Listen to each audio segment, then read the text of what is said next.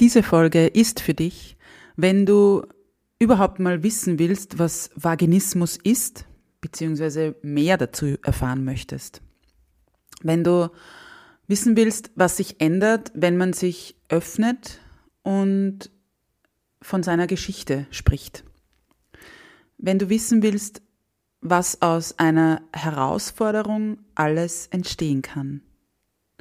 Und diese Folge ist auch für dich, wenn du mehr Gründe brauchst, warum dein Beckenboden so, so wichtig ist. Einmalig, unperfekt, echt. Der Podcast von und mit Katharina Küdraber, Diätologin und Mentaltrainerin von Female Food Freedom. Meine Herzensmission ist es, Frauen darin zu unterstützen und bestärken, dass sie mehr sind als eine Zahl auf der Waage oder einem Kleideretikett. Denn das Leben hat so viel mehr zu bieten als den ewigen Kampf auf dem Teller oder im Sportgewand, nur um endlich schlank zu sein. Ich teile mit dir nicht nur mein Expertenwissen, sondern vor allem auch die menschliche und praktische Seite dazu. Deshalb erzähle ich dir auch von meiner Geschichte, die von unzähligen Jahren im Diätwahnsinn und dem Kampf gegen meinen Körper geprägt ist. Dieser Podcast unterstützt dich auf deinem Weg zu einer genussvollen Beziehung zum Essen und einem entspannten Körpergefühl. Lass uns deine Einzigartigkeit und dein Frausein feiern, denn du bist großartig, so wie du bist. Einmalig, unperfekt, echt. Hallo und herzlich willkommen zu einer neuen Folge von Einmalig, unperfekt, echt. Es freut mich wie immer sehr, dass du hier bist. Und gleich zu Beginn möchte ich ein riesen, riesengroßes Dankeschön aussprechen.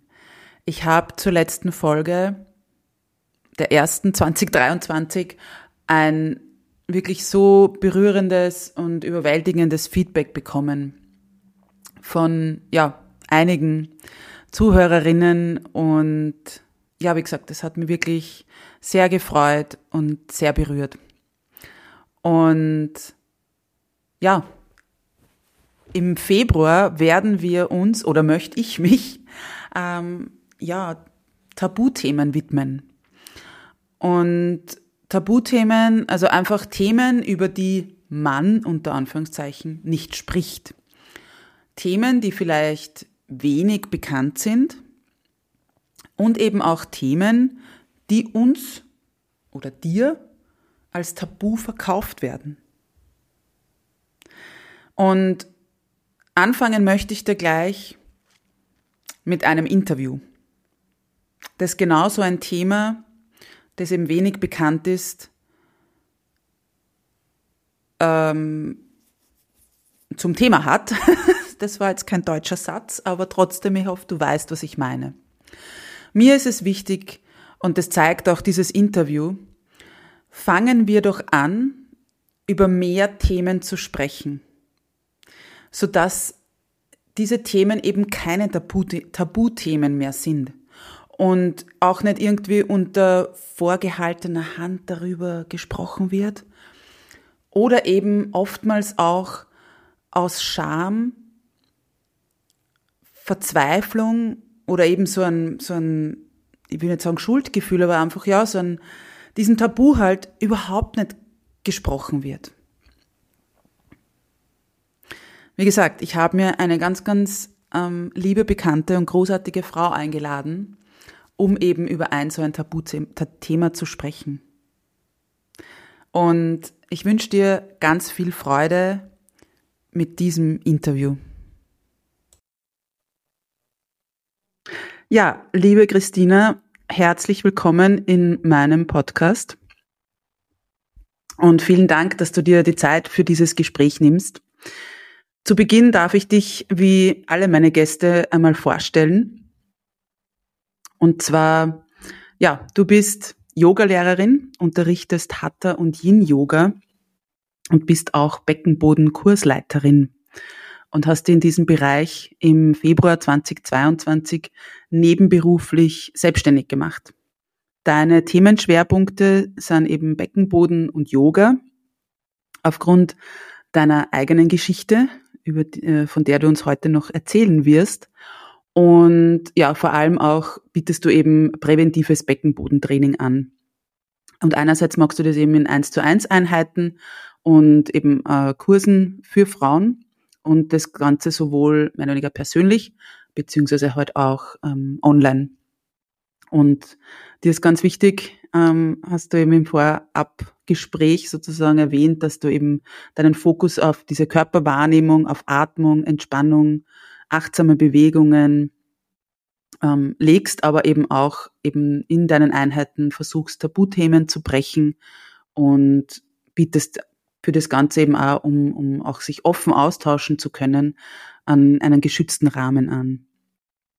Genau. Und du hast auch noch verraten, dass du eben Grund, also so von deinen Interessen her natürlich eben Beckenboden und Yoga eins der, der Hauptinteressen oder eins der Haupt, ja, sind, aber eben auch, ähm, dass du sehr gerne in der Natur unterwegs bist und ja, tiefgründige Gespräche liebst.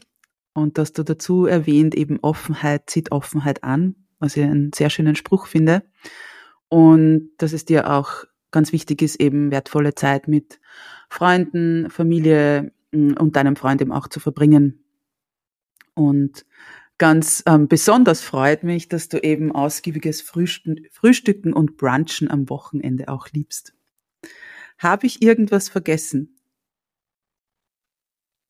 Ich sag mal, danke für die Einladung, liebe Katharina, und auch Dankeschön für die tolle Vorstellung. Ähm, ja, nein, ich finde mich in den Worten total wieder und Frühstück und Brunchen, da kann ich niemals Nein sagen. Verstehe. Das freut mich. Genau, liebe Christina. Und zwar, wir kennen uns ja seit fast drei Jahren, glaube ich, ungefähr. Ja, es könnte hinkommen. Ja, könnte hinkommen, gell? Und ähm, ja, ich habe damals kennengelernt oder du hast ziemlich offen dann auch über deine Geschichte gesprochen. Und ich würde dir ersuchen, sozusagen von deiner Geschichte mal zu erzählen, weil du ähm, eine Vaginismus-Betroffene bist. Und wie hat das eigentlich alles irgendwie begonnen, sozusagen, diese, diese Vaginismus-Reise? Und, und wie bist du überhaupt draufgekommen, sozusagen, dass da mehr oder weniger unter Anführungszeichen etwas nicht stimmt bei dir? Mhm. Ja, also zum Glück bin ich ja schon eine ehemalige Vaginismus-Betroffene. Stimmt. Aber ich, ich, hatte eine sehr, sehr lange Reise. Also ich sage immer so circa 15 Jahre lang, dass ich mhm. den Vaginismus hatte. Und ähm, ja, das Ganze hat irgendwie begonnen so im Alter von circa 15 Jahren, als ich meine Periode im, bekommen hatte, beziehungsweise Tampons verwenden wollte, die nicht zum Einführen gingen. Ähm, ich hatte meine ersten Beziehungen mit Burschen und ja, penetrativer Sex war auch nicht möglich. Also beim Vaginismus ist es so, dass die Beckenbodenmuskulatur unwillkürlich verkrampft mhm. und ein Eindringen und Einführen in die Vagina wird dadurch schwierig bis unmöglich und ist oft mit großen Schmerzen verbunden. Mhm. Und du hast es dann eben mit 15 festgestellt oder halt, ja. Ja, also es war halt so, dass ich, dass ich es damals noch nicht so wirklich wusste. Also ich, mhm. es war irgendwie so, dass ich gemerkt habe, okay, irgendwas stimmt nicht. Mhm. Aber ich hatte damals zu, der, zu dieser Zeit auch noch nicht so einen wirklichen Austausch mit Freundinnen, so wusste ich jetzt auch nicht, was ist normal oder was ist nicht normal, was funktioniert bei anderen oder was funktioniert nicht. Mhm. Und für mich war ja auch immer im, im, Hinterkopf, auch zum Beispiel jetzt in Bezug auf den penetrativen Sex, ähm, das erste Mal ist schmerzhaft. Also von dem her war irgendwie der Gedanke da, okay, vielleicht ähm, muss hier auch einfach die richtige Person kommen, dass mhm. das eben nicht mehr schmerzhaft ist oder halt auch gut funktioniert. Und so sind die Jahre irgendwie vergangen und ich, mir war noch nicht so bewusst, ähm, dass da halt wirklich ein großes Problem vorherrscht. Mhm. Total spannend, dass du sagst, eben man hat ja so dieses, man kriegt immer wieder so diese Aussage beim ersten Mal Geschlechtsverkehr, das ist einfach eben schmerzhaft. Und das, dass man dann mhm. dadurch glaubt, okay, das gehört vielleicht so. Ja, also dieser Mythos ist ja leider noch immer verbreitet. Mhm. Und ja, ich hoffe, dass die Aufklärung eben im Bereich Sexualität, dass das immer mehr bewirkt, mhm. damit dann eben auch vor allem Jugendliche eben nicht mehr an diesen Mythos glauben und eben vielleicht auch dieser Gedanke, okay, Sex kann etwas Schönes sein und muss nicht etwas Schmerzhaftes sein. Ja, total. Und also das hast du mit 15 hast du das festgestellt sozusagen und hast aber dann eben nur länger gebraucht oder wie lange mhm. hast du denn gebraucht, um dann tatsächlich äh, zu, zu realisieren, sage ich jetzt einmal, dass, dass du, dass das eben nicht normal ist, unter Anführungszeichen und, und bis du dann tatsächlich dir irgendwie Hilfe geholt hast oder eben auch entsprechende Hilfe oder eben auch Diagnose eben bekommen hast? Mhm. Ja, das sind dann doch noch mal ein paar Jahre vergangen. Ähm, mit circa 20 Jahren ähm, hatte ich eine längere Partnerschaft und nach einem Jahr war penetrativer Sex mit meinem damaligen Partner noch immer nicht möglich.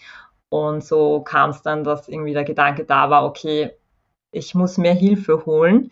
Mhm. Und ich habe zuerst mit meinem Gynäkologen gesprochen da muss ich noch dazu sagen, die gynäkologische Untersuchung war für mich immer möglich. Also für viele Vaginismus-Betroffene ist doch diese Untersuchung gar nicht möglich oder extrem schmerzhaft. Mhm. Und ich habe dann bei ihm nachgefragt, ähm, dass ich eben Schmerzen beim Geschlechtsverkehr habe und was ich machen kann.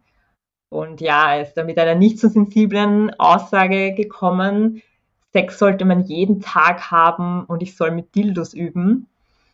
Und ja, für mich war das irgendwie so ein Ding der Unmöglichkeit. Ich konnte ja kein Tampon anführen. Also wie soll ich da jetzt mit einem Dildo üben? Aber wow. er brachte mich dann auf den Weg, ähm, eine Psychotherapie zu beginnen. Mhm.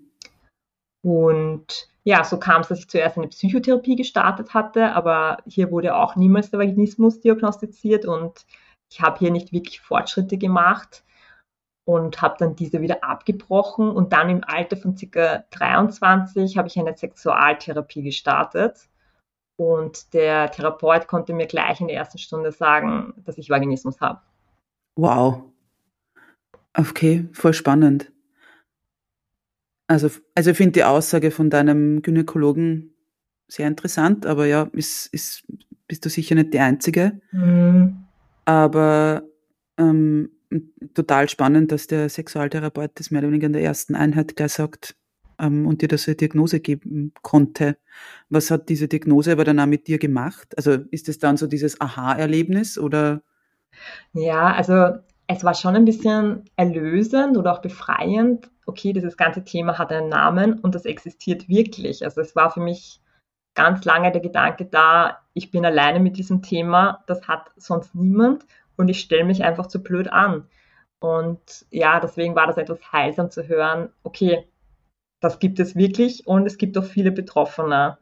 Und war für mich auch der Gedanke da, okay, wenn man weiß, was es ist, dann kann man ja daran arbeiten und es auch eventuell lösen. Mhm. Christina, hast du zu der Zeit, also bevor du diese Diagnose sozusagen bekommen hast, da war irgendwann so mit, ich sage jetzt mal, Freundinnen oder in deinem Umfeld irgendwie mal gefragt, ob das bei anderen auch so schmerzhaft ist oder ist es eher so gewesen, dass du sagst, na, total schambehaftet und, und ich spreche nicht drüber? Ja, also das war wirklich für mich extrem schambehaftet und so ein großes Tabuthema, dass ich da mich nicht wirklich jemandem anvertraut habe. Also es war für mich, das hat eben sonst niemand und mhm. ich bin abnormal. Also irgendwie auch dieser Gedanke war immer da, in meiner Vorstellung war immer so penetrativer Sex, das ist irgendwie so das Leichteste auf dieser Welt und mit mir ist das nicht möglich. Ich funktioniere nicht. Mhm. Wow. Ja, also das, es muss ja extremst belastend sein, wenn man eben, also eben wenn man solche Gedanken hat, von wegen bei mhm. allen funktioniert es oder eben ich bin die Einzige ähm, und nur mit mir funktioniert es nicht, weil das ja sicher dann auch eben in einer Partnerschaft der totale Druck auf einem lastet.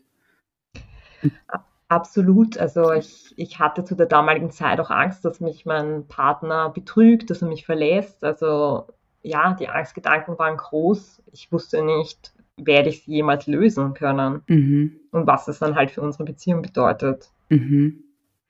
Und du hast gesagt eben, also du hast ja immer geglaubt bis zu der Diagnose, dass du eben alleine damit bist.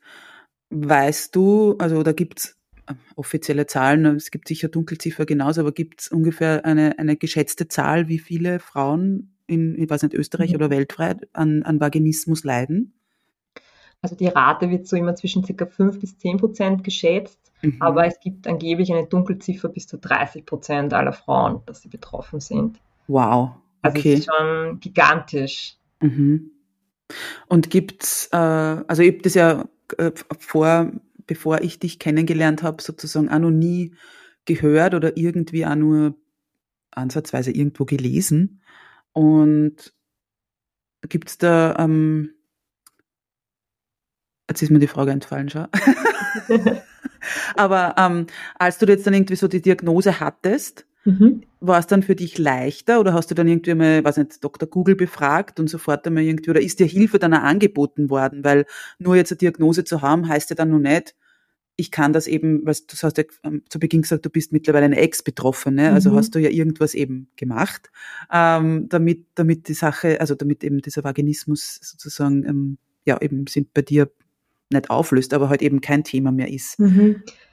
Ja, also im Internet Informationen waren eher gering zu diesem Zeitpunkt. Also mhm. das ist ja jetzt doch nochmal ein gutes Stück her. Ich bin mittlerweile 37 und eben mhm. mit 23 hatte ich die Diagnose. Mhm. Und da schaut es heutzutage zum Glück schon besser aus, also dass man da mehr Informationen im Internet und auch über Social Media findet.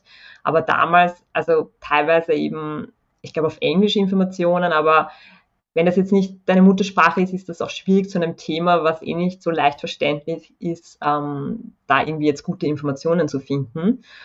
Und ich hatte aber eben ja den Sexualtherapeuten. Das heißt, ich habe dann wirklich diese Sexualtherapie gestartet. Und das war eine Kombination aus Gesprächstherapie ähm, und aber auch einer physischen Komponente. Also mein Therapeut hat mir damals Beckenbodenübungen und auch das Dilatorentraining für zu Hause eben erklärt bzw. angeleitet. Und wir waren dann in den Stunden immer im Austausch, wie halt die Übungen laufen sozusagen. Also es war eben eine mentale, psychische Komponente und auch eine physische Komponente, diese Therapie. Mhm. Voll spannend. Okay. Und das heißt, du musstest halt dann eben, also Beckenbodentraining unter anderem machen. Und ich meine, gibt es da auch, ich glaube, das war meine Frage von vorhin. gibt es da auch, also weil du jetzt gesagt hast, eben bei dir war zum Beispiel die gynäkologische Untersuchung möglich, ist aber bei vielen Betroffenen nicht möglich.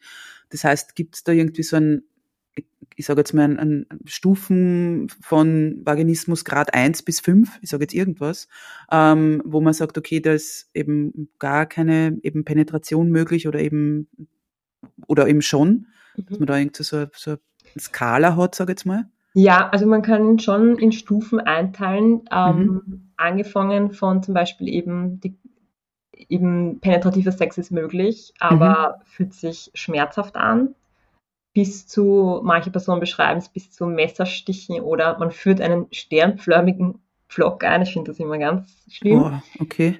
Und bei mir war es so, ähm, dass die Verkrampfung so stark war, dass man eben, also jetzt beim penetrativen Sex, dass zum Beispiel der Penis nicht wirklich einführbar war. Also es war so, mhm. so klein die Öffnung, dass das nicht möglich war. Das mhm. heißt, ja, gibt es ja schon sozusagen Stufen mhm. und in welchen Situationen jetzt der Vaginismus auftritt, ist eben auch sehr unterschiedlich bei den Betroffenen. Also ich kenne Personen, die können sich eine Menstruationstasse einführen, aber zum Beispiel penetrativer Sex ist nicht möglich. Bei manchen ist die gynäkologische Untersuchung möglich, bei manchen nicht. Also deswegen ist er immer so, ähm, er ist so ganz variabel einfach auch so in seinem Auftreten und Symptomen und auch teilweise, manche haben ja eben auch Begleiterkrankungen.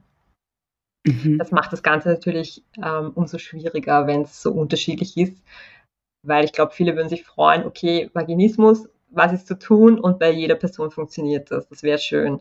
Ja.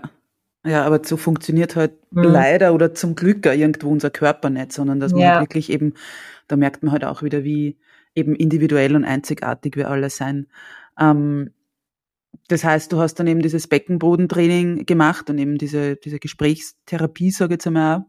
Mhm. Und ähm, hast du dann eben durch diese Diagnose, weil heute eben sprichst du ja total offen darüber und, und, und ähm, aber wie, wie kam es denn dann dazu, dass du diese Offenheit dann auch, also mehr oder weniger an den Tag legst, weil ich denke mal am Anfang eben hast du gesagt, bevor du die Diagnose hattest, war es eher sehr schambehaftet. Ich kann mir aber vorstellen, dass das dann auch nicht so von einem Tag auf den anderen geht und man sagt, so, und jetzt muss ich über das sprechen oder so.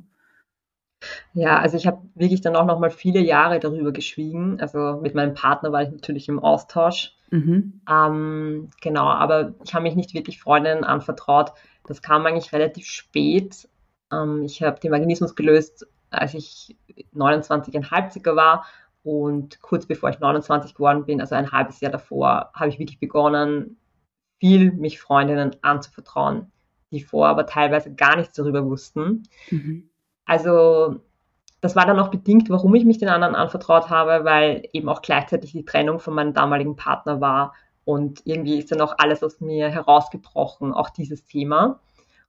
Und ja, es war irgendwie, es war wie ein Gefängnis, was ich mir selber erschaffen hatte, in dem ich jahrelang geschwiegen habe, weil es für mich die Scham so groß war. Und dann war es wirklich so extrem befreiend, ähm, mich hier Freundinnen anzuvertrauen. Und ja, es hatte zwar niemand von ihnen Vaginismus, aber es waren alle sehr unterstützend und wollten mir halt helfen mit dem, was sie halt können. Mhm.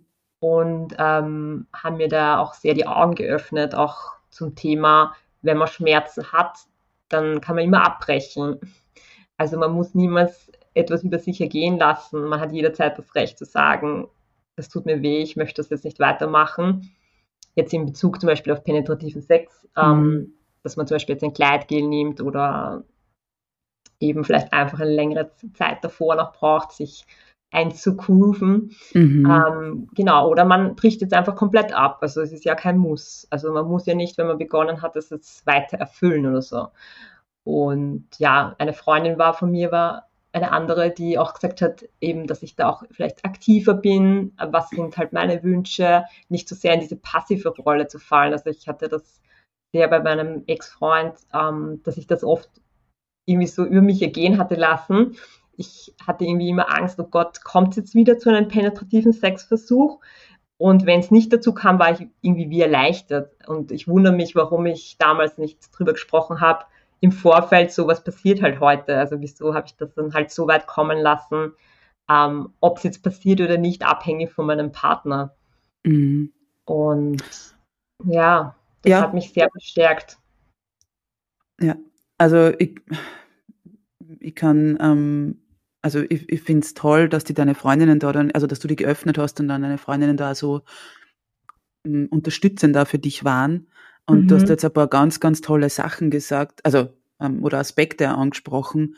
Gerade so dieses eben, wir, wir dürfen als, oder man darf als Frau oder jegliche, jegliches Geschlecht darf immer sagen, stopp, halt, nein, das, das möchte ich nicht oder eben das ähm, ist schmerzhaft oder ich, ich möchte es anders oder aber es mir nicht ähm, eben gerade bei, beim, beim Sex irgendwas nicht wehtut, hast ja, und aber es gefällt mir nicht, also darf man ja trotzdem auch sagen, mhm. eben stopp, nein, das, das so bitte nicht, ja.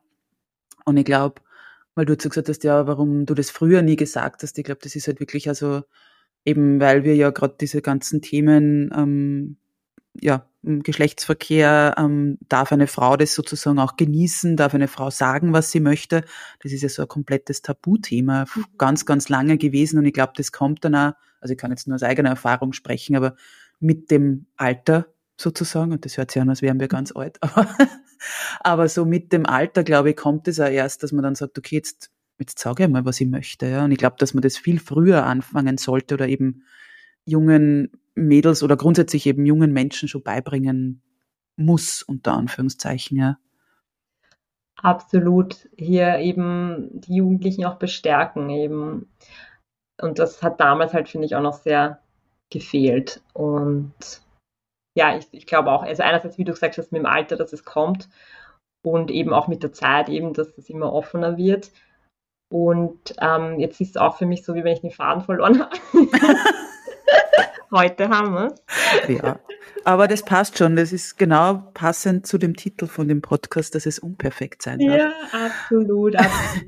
genau, aber, jetzt, jetzt weiß ich es wieder. Ja. Ähm, wir hatten letztens in einem Vaginismus Honor Circle die wunderschöne Frage, was bringt der Vaginismus Positives hervor? Und da ist auch genannt worden, diese Offenheit über Sexualität zu sprechen und dieses mit sich selber auseinandersetzen und auch in der Partnerschaft. Mhm. Und das machen eben ganz, ganz viele Menschen jetzt nicht, die zum Beispiel keinen Vaginismus haben. Also mhm. die ja, ich klingt jetzt vielleicht gemein, machen vielleicht dann einige oder manche ihr 0815-Programm und schauen dann vielleicht gar nicht über den Tellerrand so, okay, ist das jetzt für beide eigentlich befriedigend und zufriedenstellend, sondern man kennt vielleicht auch nicht anders oder man kennt es vielleicht auch nicht, dass man offen sprechen darf. Ab, absolut. Also ähm, da bin ich ganz bei dir. Ich habe das erst dieses Jahr ähm, im, also im, im, im Sommer irgendwann ein Gespräch geführt mit einer, mit einer Bekannten, die dann auch gesagt hat, sie, sie kennt eine Frau, die weiß nicht wie lange schon in einer Beziehung ist und die aber ähm, noch nie wirklich einen Orgasmus hatte. Mhm. Also, und das halt einfach irgendwie sozusagen über sich ergehen lässt, ja. Ähm, und das sind ganz viele Themen eben, also nicht nur Vaginismus-Betroffene, die da viel offener werden dürfen, sondern ich glaube mhm. so grundsätzlich, wie du das eben gerade angesprochen hast, wir dürfen da grundsätzlich offener werden und gerade eben Frauen da mehr eben sagen, was möchte ich oder sie mal überhaupt damit beschäftigen, ja. Du hast aber jetzt auch gerade noch was angesprochen, nämlich ähm, einen Online-Vaginismus-Circle. Du hast ja, also heute leitest du ja, oder seit wann machst du das dann überhaupt auch? Du hast ja eine Selbsthilfegruppe für Vaginismus-Betroffene gegründet. Also wie bist du auf die Idee gekommen und was ist es und was macht man da? Und ja, erzähl da bitte gerne drüber. Ja, also es ist eben circa acht Jahre her, dass ich den Vaginismus gelöst habe. Und ähm, eigentlich war ja schon dazwischen der Wunsch da, mich mit anderen auszutauschen, aber danach umso mehr. Eben auch dieser Gedanke, ich möchte jetzt andere unterstützen mit dem, was ich selber erfahren habe. Und wusste aber immer nicht, wie soll ich jetzt auf andere, wie soll ich andere kennenlernen, die, wie erkenne ich die auf der Straße? Und so ist dann irgendwie die Zeit vergangen und ich habe immer wieder Versuche gestartet, um mit anderen in Kontakt zu kommen. Und Jahre später kam dann die Idee auf, eine Selbsthilfegruppe in Wien zu gründen. Und zuerst habe ich mal nachgefragt, ob es schon eine gibt. Es gab keine. Und dann war die Idee da, ich könnte ja selber eine gründen. Und ähm, offiziell gibt es jetzt die Selbsthilfegruppe für Vaginismus-Betroffene in Wien seit Juni 2019, also schon über drei Jahre. Wow. Und ähm, genau, der Wunsch war halt groß nach Austausch. Und eben auch in der Selbsthilfegruppe habe ich gesehen, dass dieser Austausch unter Gleichgesinnten so extrem wertvoll ist. Ähm, man kann, also ich hatte ja das Beispiel, dass ich mit Freundinnen gesprochen habe und dass das sehr wertvoll war. Aber es ist halt was ganz anderes, wenn man auf Personen trifft, die genau dasselbe durchmachen. Mhm die das genau dasselbe spüren, die ähnliche Erfahrungen gemacht haben, die Tipps geben können. Und das sehe ich dann bei jedem Treffen, dass das extrem heilsam ist und auch diese, diese Erkenntnis, man ist nicht alleine. Es gibt auch andere Personen, die das haben. Und es, ja, das ist wirklich wertvoll. Es gibt auch Motivation einfach weiter. Also viele sagen nach den Treffen, jetzt sind sie wieder motivierter, daran zu arbeiten zum Beispiel. Ach, das ist so wunderschön, wenn du das so erzählst. ich kann es nur empfehlen. Also auch Selbsthilfegruppen im Allgemeinen. Also das ja. ist eine Gruppe, es gibt so viele. Ich habe halt immer das Gefühl, Selbsthilfegruppen sind stark im Verruf. Ähm, das ist etwas Komisches. Da geht man wirklich nur hin, wenn man gar keinen Ausweg mehr weiß.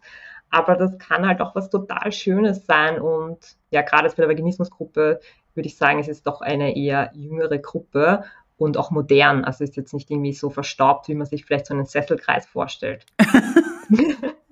ich, ich habe jetzt auch gerade witzigerweise wirklich, also wie du gesagt hast, so Selbsthilfegruppe hat so ein so, so komisch, also so, weiß nicht, verstaubtes Image, war für mich sofort, also kurz überlegt, warum. Und für mich war irgendwie sofort dieses, ähm, ja, wie man es halt in, in Filmen oft sieht, eben so, genau wie du es jetzt gesagt hast, so dieser Sesselkreis in irgendeinem weiß ich nicht, Kellerstüberl, so auf die Art. Ja, ja. ja. Ähm, und genau wie du jetzt aber richtig sagst, ich glaube, das muss es nicht sein. Also ich war noch nie bei einer Selbsthilfegruppe irgendwie, ähm, aber ich glaube, das ist ja eher so dieses, eben, was verbinde ich mit dem Namen und, und aber eher, sie, das, was du jetzt auch wirklich schön gesagt hast, so, was bringt mir das auch, ja, dass ich wirklich auch diesen Austausch habe und nicht nur, so wie du es jetzt schön gesagt hast, nicht den Austausch mit den Freundinnen, die die auch verstehen mhm. oder versuchen zu verstehen, aber eben wirklich auch mit Betroffenen oder Gleichgesinnten.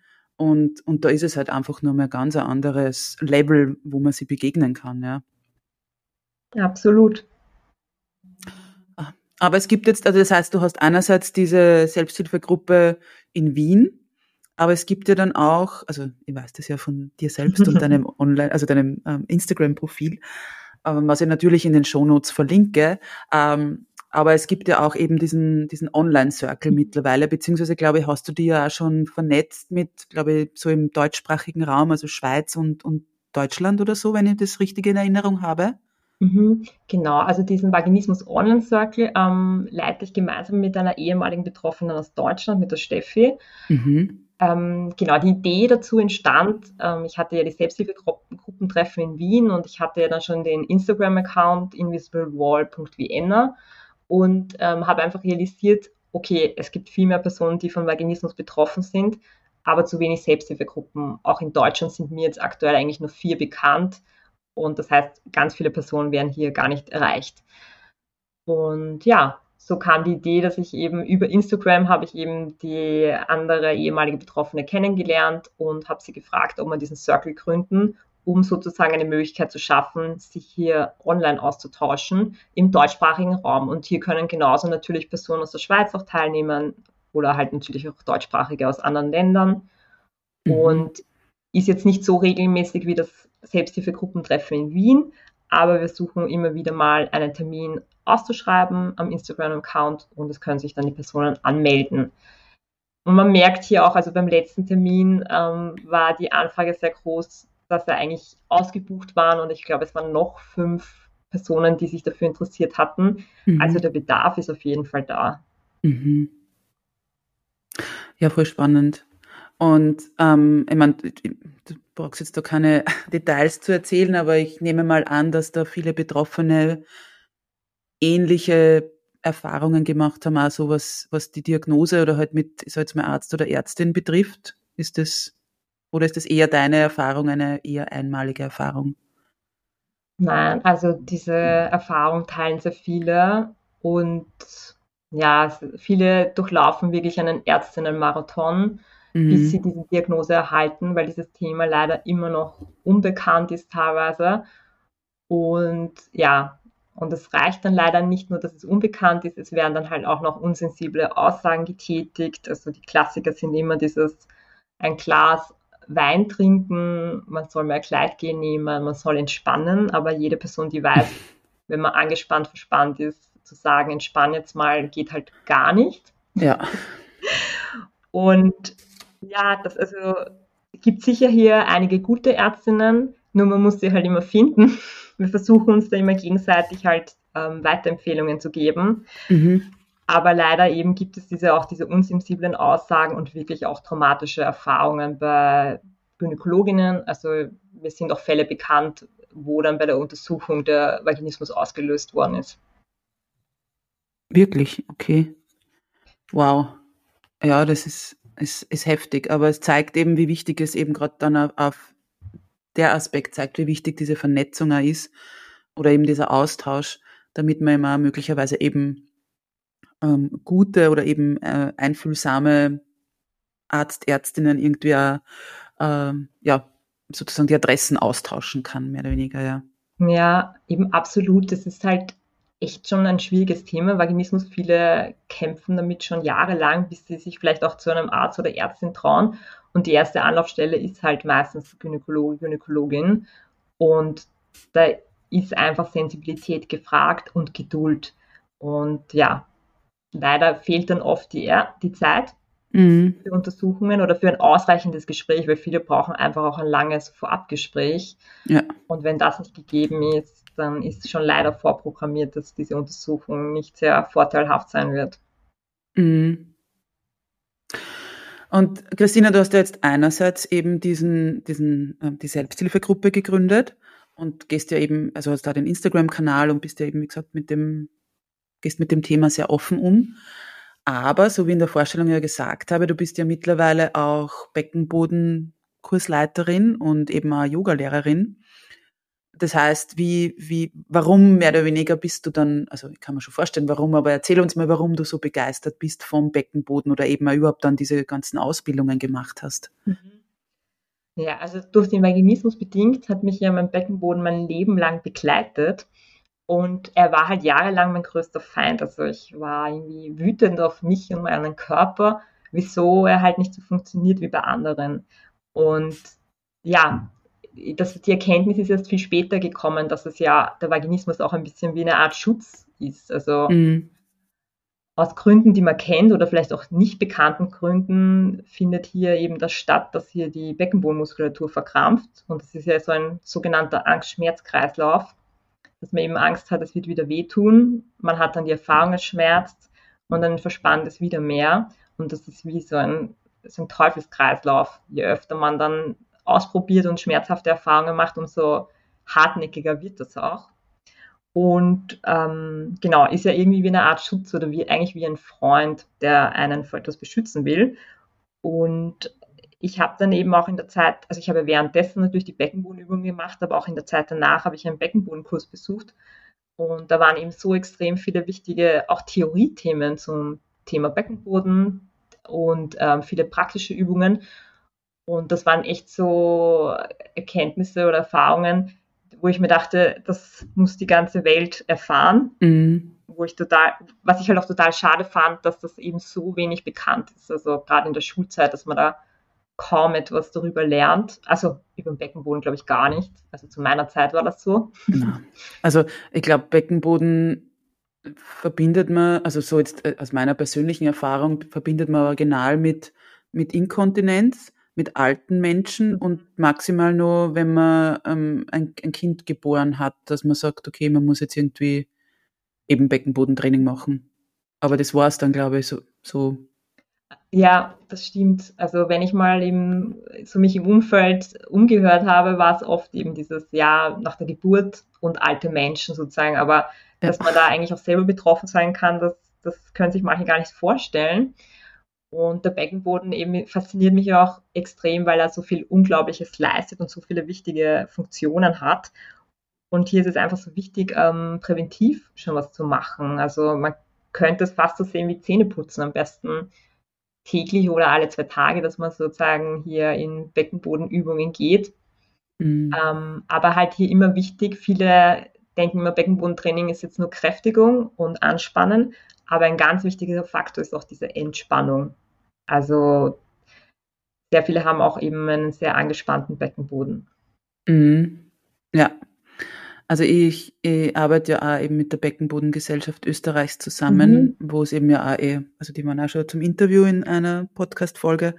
Und es ist eben auch so spannend, wenn man dann auch eben zusammenarbeitet und dann auch mal überlegt, eben, also ich weiß ja selbst von mir aufgrund von Menstruationsbeschwerden, wie wichtig der Beckenboden ist, ja. Und eben, da geht's, ist dann auch mal darum gegangen, eben nicht nur so eben Anspannung, sondern eben auch dieses Entspannen des Beckenbodens, wie wichtig das ist. Ja. Ja. Was, was würdest du denn sagen, welchen, welchen Unterschied macht's denn, wenn man einen trainierten Beckenboden hat? Oder eben, was, was wären denn die Goodies oder die ja. Vorteile, wenn man eben den Beckenboden trainiert? Genau, also welchen Unterschied macht es? Ich würde sagen, einen großen. Also hier, eben hier Prävention ist hier wirklich das A und O. Und eben hier ist immer ganz wichtig zu sagen, eben nicht zwingend nur den trainierten Beckenboden zu haben, sondern diesen flexiblen Beckenboden sprechen wir immer, mhm. der sowohl eben dieses Anspannen als auch dieses Entspannen leisten kann. Weil der sozusagen, wenn der so eingeschränkt ist, eben vielleicht in dieser Starre, wenn man einen angespannten Beckenboden hat oder wie bei Vaginismus verkrampft sogar, ähm, dann kann er halt auch nicht wirklich gut in beide Richtungen ähm, sozusagen anspannen oder entspannen und hatte, ähm, ist er komplett eingeschränkt in der Dynamik und in der Intensität. Mhm. Und der Beckenboden ist da eben, ja, also ist so wichtig, warum man ihn trainieren soll, zum Beispiel, dass er reflektorisch gegenhalten kann bei Bauchdruckerhöhung. Also zum Beispiel Husten, Niesen, Trampolinspringen. Also das werden vielleicht ein paar kennen von deinen Zuhörerinnen. Mhm. Dass hier Urinverlust ähm, auftreten kann, ist wieder ein Tabuthema und glauben vielleicht viele wieder, okay, man ist äh, alleine damit, aber das betrifft sehr viele. Und wenn man hier eben den Beckenboden trainiert, dann kann der Beckenboden da in diesen Situationen gegenhalten und das verhindern. Ein großes Thema ist auch immer wieder die Organsenkung. Das tritt halt oft eher nach einer Geburt ein, also eine extreme mhm. Belastung. Und ähm, da kann es sein, dass sich die Beckenbodenorgane zum Beispiel absenken, Gebärmutter, ähm, Blase oder Darm. Und kann dann eben zu Inkontinenzen führen oder eben auch zu dieser Gebärmutterabsenkung. Und auch das ist wieder einfach ein Riesenthema. Und deswegen ist es so gut, den Beckenboden zu stärken, damit er eben mithelfen kann, damit er eben diese Belastung auch, ähm, Belastung auch standhalten kann. Mhm. Es ist so spannend, weil ähm, das Interessante ist, ich habe auch gerade sehr viel bezüglich Wechseljahre ähm, mhm. recherchiert und eben äh, bei der Fortbildungen halte, beziehungsweise eben ähm, gehalten habe und so. Und da ist eben auch immer das, also diese Inkontinenz einerseits so ein Thema. Ähm, und ich versuche das dann halt auch immer, auch wenn ich jetzt keine Physiotherapeutin oder Beckenboden-Spezialistin bin, aber halt da auch immer den Fokus drauf zu legen, eben wie gut es ist, dass wir schon und da darf man die eigene Nase nehmen, äh, diesen Beckenboden vorab schon zu trainieren und nicht erst dann anzufangen, ähm, wenn wenn es eben, wenn dann schon dieses, die möglicherweise Inkontinenz aufgrund eben von äh, ja, hormonellen Umstellungen dann vielleicht mich betrifft. Ja, ja und eben jetzt, so wie jetzt zum Beispiel in Wechseljahren oder eben auch, wenn man jetzt an eine Schwangerschaft denkt, ist es halt so wichtig, früher zu beginnen, mhm. weil eben jetzt gerade zum Beispiel das Beispiel Schwangerschaft, Geburt, ähm, ist man doch in einer Sondersituation nach der Geburt. Man hat ein Baby. Und ich glaube, da ist immer das eines der geringsten Themen, an das man denken möchte, der Beckenboden. Und wenn man das vorher schon mal erlernt hat, dann ist das ja viel leichter abrufbar, als wenn ich dann nachher beginne, etwas Neues zu erlernen. Und ich kann mir das ähnlich bei den Wechseljahren vorstellen, dass es einfach auch gut ist, wenn ich schon kann, dann tue ich mir einfach später viel leichter.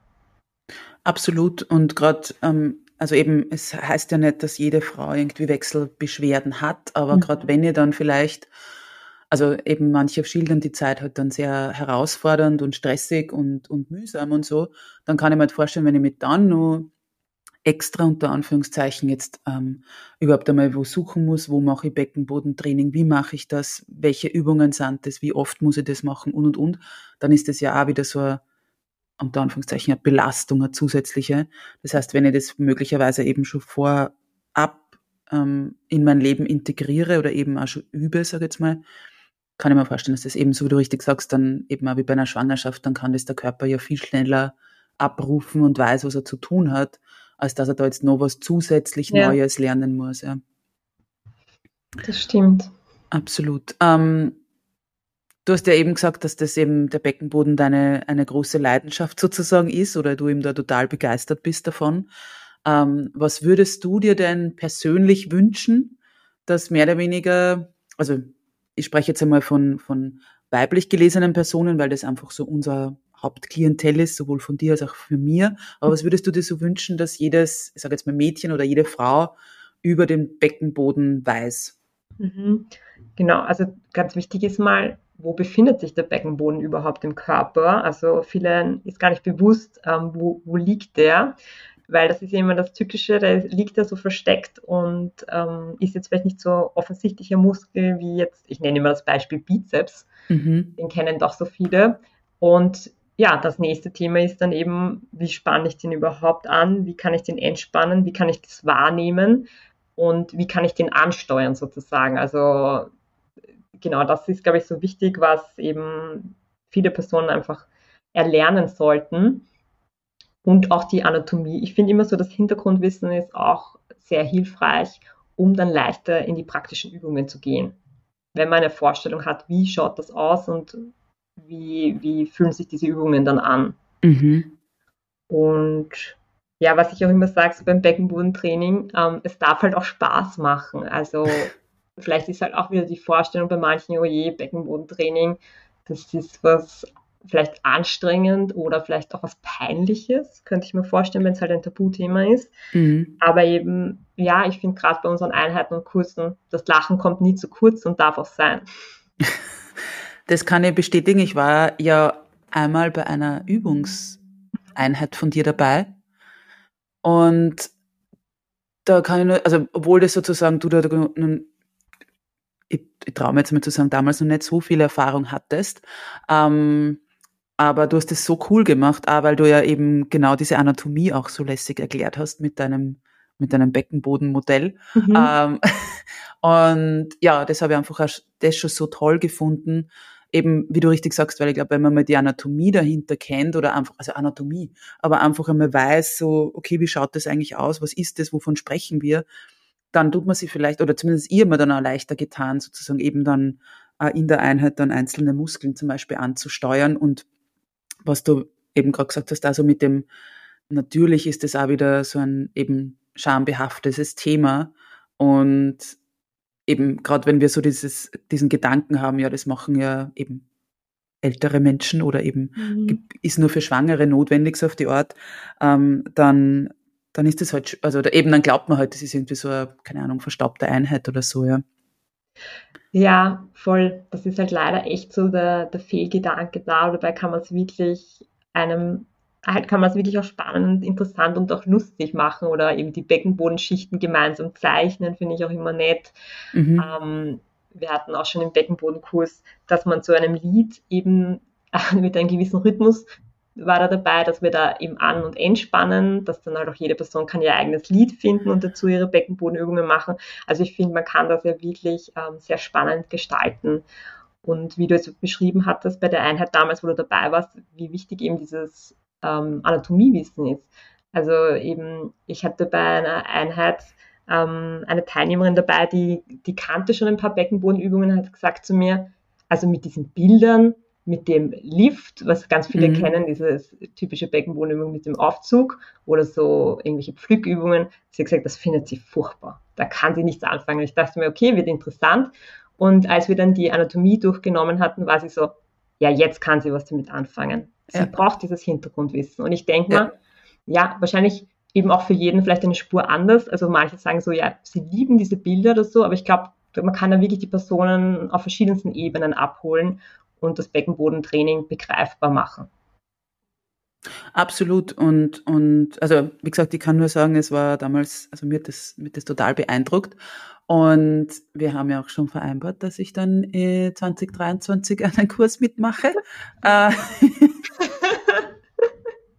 auf, worauf ich mich auch schon freue, obwohl ich weiß, dass es eben dann auch mit, mit Training verbunden ist. Aber trotzdem, also wie gesagt, ich möchte da nicht nur irgendwie sagen, man sollte das machen, sondern mit Practice what you preach, also dann auch mit guten, ähm, ja, ja, Beispiel sozusagen vorangehen. Na, aber es wird ja da geht es ja gar nicht eben darum, um irgendwie ein gutes Beispiel zu sein, sondern eben genau für mich selbst dann irgendwo mm. eben, wie du das vorher schon gesagt hast, welche, welche, also präventiv oder auch welche Vorteile es einfach hat, da eben ein gutes, eine gute Basis zu schaffen. Ja.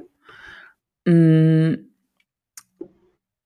Du bietest ja auch eben ähm, Kurse an, beziehungsweise auch eins zu eins Einheiten, ähm, kann man die eins zu eins oder auch Kurseinheiten, also ich habe zwei am Anfang schon gesagt, aber man kann das ja, soviel ich weiß, sowohl online als auch eben in Wien machen. Stimmt das so? Ja, das stimmt. Also eben ähm, sowohl die Kurse sind online und oder live möglich. Da kommt es immer darauf an, eben, ob ich jetzt gerade einen Raum gebucht habe in Wien. Mhm.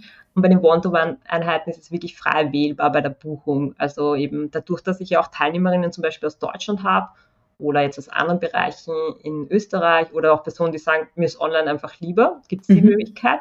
Aber auch für Teilnehmerinnen aus dem Raum Wien ist ein Live-Training möglich. Also da komme ich dann wirklich zu der Kundin nach Hause und wir machen gemeinsam das Beckenbodentraining oder halt Beckenboden-Yoga, also je nachdem, was gebucht ist. Mhm. Und ja, ich finde das irgendwie total nett auch und witzig und die Teilnehmerinnen sagen, sie schätzen das eigentlich sie müssen nicht rausgehen bei der Tür und es kommt jemand nach Hause. Also es kommt auch das ganz gut an. Es ist jetzt blöd, dass ich nicht in Wien wohne, gell? Aber was ich ja auch schon hatte, war ja dieser Beckenbodenabend. Also ja. das hatte ich ja auch schon mal, dass das gebucht worden ist. Das war halt zwar auch in Wien. Ähm, genau, da bin ich dann eben zu der Kundin nach Hause. Es waren ähm, drei Freundinnen von ihr eingeladen und wir haben zwei Stunden miteinander verbracht und eben über den Beckenboden Theorie und Praxis gemacht. Und ich fand, das war auch nochmal eine total nette Atmosphäre. Ähm, einerseits war es eben für diese Freundinnen einfach dieser intime, offene Austausch in der Gruppe. Sie kennen sich alle gut und sie konnten einfach alle Fragen zu diesem Thema stellen. Also sind auch einige Fragen gekommen. Mhm. Und ja, war wirklich total netter Nachmittag. Okay, also ich stelle mir das jetzt gerade so vor, statt irgendwie Schmuck oder Kerzalparty gibt es dann eine Beckenbodenparty. Ja, voll. So war auch mein ursprünglicher Gedanke dahinter. Also voll cool. Eben, ich glaube, ich habe die Inspiration eh von diesen, was man halt so kennt, so Tupperware-Party, ja, weil genau. okay, man kommt dann nach Hause. Ähm, der Unterschied ist, ich präsentiere jetzt keine Produkte, sondern ich werde halt im Vorfeld gebucht und bezahlt. Ja. Und ja, ich kann das aber natürlich auch individuell gestalten. Also wenn jetzt jemand sagt, ja, wir sind schon Beckenboden fortgeschritten, dann natürlich richte ich mich auch danach. Also es ist auch individuell anpassbar, mhm. genauso von den Übungen her. Also ich richte mich dann nach den Teilnehmerinnen, was sie auch machen wollen. Aber das ist eine sehr, sehr coole Sache. Also ich kann mir das gerade richtig lässig vorstellen, wenn man sagt, ebenso wie du sagst, das ist so ein ähm, Safe Space irgendwie. Man lädt sich da irgendwie drei, vier ähm, liebe Menschen ein sozusagen und macht da einfach eben einen, einen Beckenbodenabend sozusagen oder Nachmittag oder wie auch immer. Mhm. Ähm, eigentlich auch einmal was anderes. Und man hat nicht den, den Druck, irgendwas kaufen zu müssen, sondern man tut sich eigentlich selbst was Gutes. Voll. Und ich habe es auch, mir, mein Gedanke war auch dabei, zum Beispiel, wenn das jetzt eine Freundinnengruppe ist, sie könnten zum Beispiel vor brunchen zum Beispiel, dann komme ich oder ich komme und sie verbringen noch den Abend gemeinsam. Also sozusagen, man kann das, glaube ich, dann auch irgendwie gut mhm. einfließen lassen in so ein Treffen. Oder eben natürlich wäre auch der Gedanke für einen besonderen Anlass, vielleicht für einen Geburtstag oder was natürlich auch meine Idee war, vielleicht mal für einen Polterabend oder so. Also ich glaube, da gibt es wirklich verschiedenste Möglichkeiten, wo dieses Angebot halt irgendwie interessant wäre oder genützt werden könnte. Ich stelle mir das gerade vor bei so einer Babyschauer oder so, aber ich weiß nicht, ob das dort so gut ankommt. ja, ich lasse mal auf mich zukommen, was noch kommt. Ja. Aber sozusagen, ja, das, das sind so die Angebote, meine großen, also mit die Kurse für mhm. Beckenboden, ähm, Theorie, Praxis und Beckenboden Yoga, dann die One-to-One-Einheiten für beide Sachen, den Beckenbodenabend und dann habe ich noch das Yoga Nidro zum Beispiel, also eben, genau, ist halt auch wieder einfach Fokus, Entspannung, also Abbau von Anspannungen im Körper und auch in der Psyche. Mhm. Und ist natürlich auch wieder für den Beckenboden wichtig. Ja, und ich glaube gerade das Thema ähm, Entspannen eben und oder eben so diesen, diesen aktiven ähm, Austausch, sage ich jetzt mal, oder eben dieses äh, bewusste Ent Spannen und, und Anspannen, jetzt nicht nur vom, eben vom Beckenboden, sondern halt grundsätzlich vom Körper oder eben also diese Wahrnehmung des Körpers auch zu stärken. Ich glaube, das tut uns ja allen gut. Absolut. Also man kann sich da immer mehr mit dem Körper verbinden, in die Körperwahrnehmung gehen und ja, Me-Time, so wie es immer schön genannt wird, ich glaube, das ist immer mehr, gewinnt das einfach an Fokus. Dieses, man sehnt sich nach einer Entspannung für sich selber. Ja. Absolut, ja. Ach, Christina, ich könnte, ich könnte nur so viel, ja, fragen und, also ich finde allein, ähm, ich musste so ein großes Kompliment aussprechen, dass du eben, äh, ähm, ja, eigentlich deinen, deine Vaginismus-Geschichte sozusagen dann in so in so großartige Leidenschaft da irgendwie verwandelt hast, dass du einerseits eben Betroffenen oder Ex-Betroffenen auch irgendwie da diese Möglichkeit des Austauschs gibst mit der Selbsthilfegruppe, aber eben auch so grundsätzlich eben dann jetzt diese Ausbildungen zu, für den Beckenboden und eben auch für, als, als Yogalehrerin gemacht hast. Das finde ich ganz, ganz großartig. Und ja, ähm, wir sind auch mehr oder weniger schon fast beim, beim Ende dieses Gesprächs, ähm, obwohl ich noch, wie gesagt, x Fragen hätte. Aber ja, eine Frage, die ich zum Abschluss ähm, allen oder all, ja, meine Interviewpartnerinnen immer gestellt bekommen, mhm. wäre oder ist, was verbindest du mit den Worten einmalig, unperfekt, echt? Mhm. Puh. so ganz ähm, intuitiv. Genau. Mhm. Ich bin, also für mich ist es immer ganz schwierig. Ich bin ja eine extreme Perfektionistin mhm. und traue mich dann oft erst rauszugehen, wenn ich das Gefühl habe, es ist alles perfekt. Aber das Ding ist, es ist niemals perfekt. Sonst würde ich ja nie rausgehen. Und ähm, auch manchmal einfach dieses Unperfekte total schön sein kann. Dass da in dem die Schönheit irgendwie drin liegt. als in dem perfekten oder vermeintlich perfekten, was man eh nie wirklich erreichen kann. Stimmt. Und ich glaube, du bist nicht die Einzige, die von einem gewissen, einem, also zu einem gewissen Grad von Perfektionismus irgendwie betroffen ist, sozusagen. Mhm. Ja. Total schön. Ähm, vielen lieben Dank für ja, deine Zeit und, und deine Offenheit, dass du von deiner, ja, ähm, also deine Geschichte geteilt hast.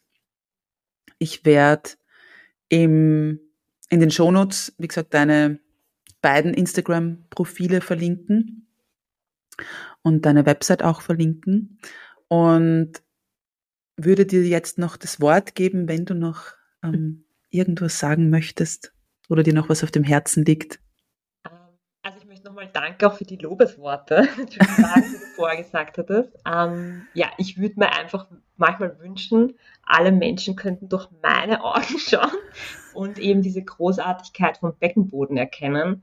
Also ich bin immer dabei, noch immer mehr über das Thema zu sprechen und das sozusagen an die Frau zu bringen.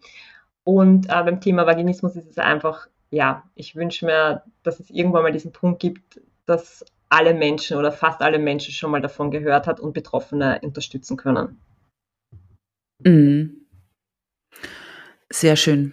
Das auch als Nicht-Betroffene wäre das grundsätzlich einfach, also zeigt auch, dass wir eben, wie du das so schön äh, oder mir eben deine Info übermittelt hast, so dieses Offenheit, zieht Offenheit an. Mhm. Und das, ähm, das zeigt ähm, der Wunsch auf alle Fälle. Also je offener wir alle mit unserer Geschichte sozusagen umgehen, ähm, ja, wahrscheinlich desto, desto offener werden uns auch die Menschen dann begegnen und eben damit werden wir wahrscheinlich auch Tabuthemen brechen können. Mhm. Ja, liebe Christina, vielen lieben Dank und ich hoffe bis zum nächsten Mal. Danke für die Einladung. Ja, was für ein tolles Gespräch, was für eine beeindruckende Geschichte. Und sie zeigt einmal mehr, wie wichtig es ist, sich zu öffnen, dich zu öffnen. Oder wie Christine es eben so schön benennt, Offenheit zieht Offenheit an. Wenn du selbst betroffen bist oder dir auch bei ja, einer anderen Situation in deinem Leben denkst, das kann doch nicht normal sein, dann möchte ich dich dazu ermutigen, dich zu öffnen, das Tabu zu brechen. Und ja, ein erster Schritt kann sein, dir eine Vertrauensperson zu suchen und eben über dein Problem unter Anführungszeichen, dein Thema, deine Herausforderung zu sprechen. Wenn du mehr über Christina wissen möchtest, verlinke ich dir in den Shownotes natürlich die Kontaktinformationen. Ich würde mich auch über eine Bewertung auf Apple Podcast oder auch auf Spotify sehr freuen und natürlich freue ich mich auch immer, wenn du meinen Podcast mit anderen Menschen teilst, sodass auch sie davon profitieren können. Ein großes Danke dafür von mir an dich. Und zum Abschluss, Abschluss bleibt mir jetzt nur mehr, dir einen wundervollen Tag zu wünschen und dich wie immer daran zu erinnern. Du bist großartig, du bist wundervoll, du bist einzigartig oder auch einmalig, unperfekt, echt. Alles, alles Liebe und bis bald, deine Katharina.